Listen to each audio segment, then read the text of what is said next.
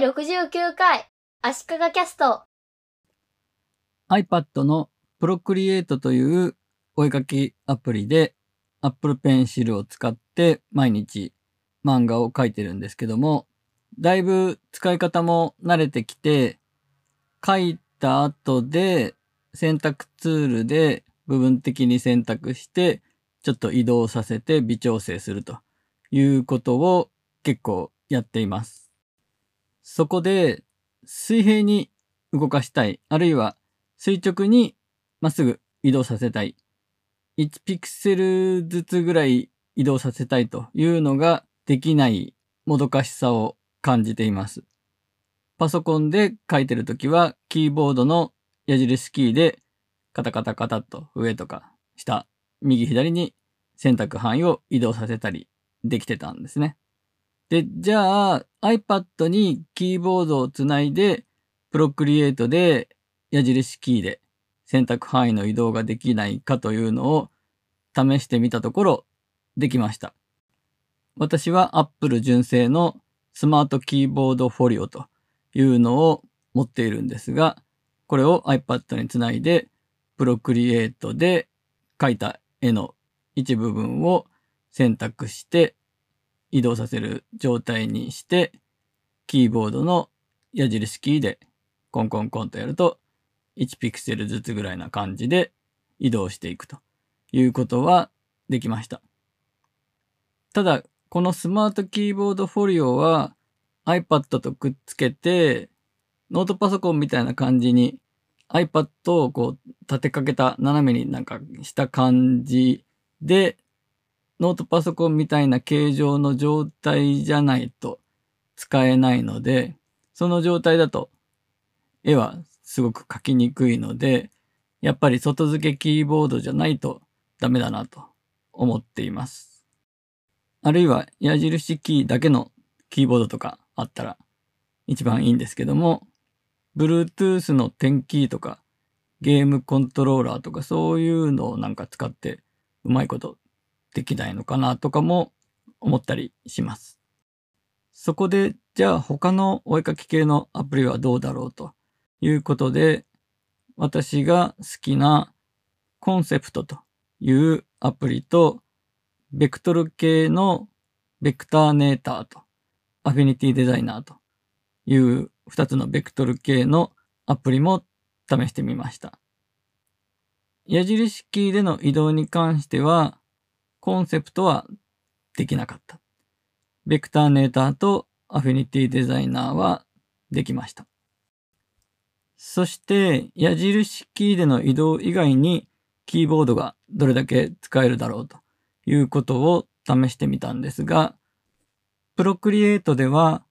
コマンド Z で取り消し、コマンドシフト Z でやり直しという2本指、3本指でできる undo、redo はキーボードでできました。あと、グラフィック系のアプリケーションだと、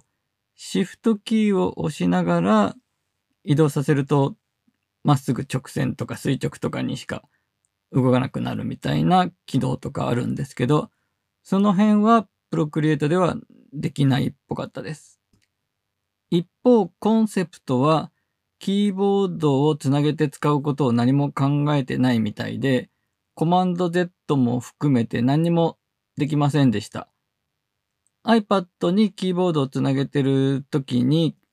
コマンドキーを長押しすると、そのアプリで使えるキーボードショートカットの一覧が表示されるという機能があるんですが、コンセプトの場合、何も表示されませんでした。そして、キーボードを使って操作するということをすごく考えられてるのが、ベクターネーターとアフィニティデザイナーの2つのベクトル系のアプリで、これは Adobe のイラストレーターみたいな感じのアプリケーションなので、ベジ曲線を書くとかいう操作とかの時に、やっぱりキーボードと組み合わせて使うというのが、イラストレーターの場合は非常によく使うことなので、同じようなことができるように、例えばシフトキーを押しながら図形を描くと、正方形、正円になるといったイラストレーター同様の操作ができるようになってますね。中でもアフィニティデザイナーは非常に優秀で、だいたいこうじゃないかなと思ったような感じで、キーボードとの組み合わせで操作できる感じです。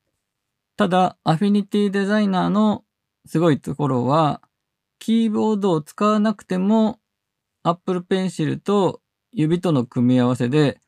同じようなことができるようにちゃんとなっていて、例えばキーボードのコントロールを押しながら移動させると複製になるんですが、これは指でもできて、2本指で画面を押さえながら Apple Pencil で移動させれば複製になるし、1本指の場合だとシフトキーを押しているのと同じように垂直、水平45度でしか動かなくなる。といったように、2本指、3本指との組み合わせで大体のことができるようになっているので、キーボードがないとできない操作ってのはほとんどないというふうに考えられています。ただ、やっぱり矢印キーで1ピクセルずつ上とか下とか右とか左に動かすというのは指と Apple Pencil だけでは何ともしがたいので、やっぱり矢印キーだけのキーボードがあったら便利かもしれないですね。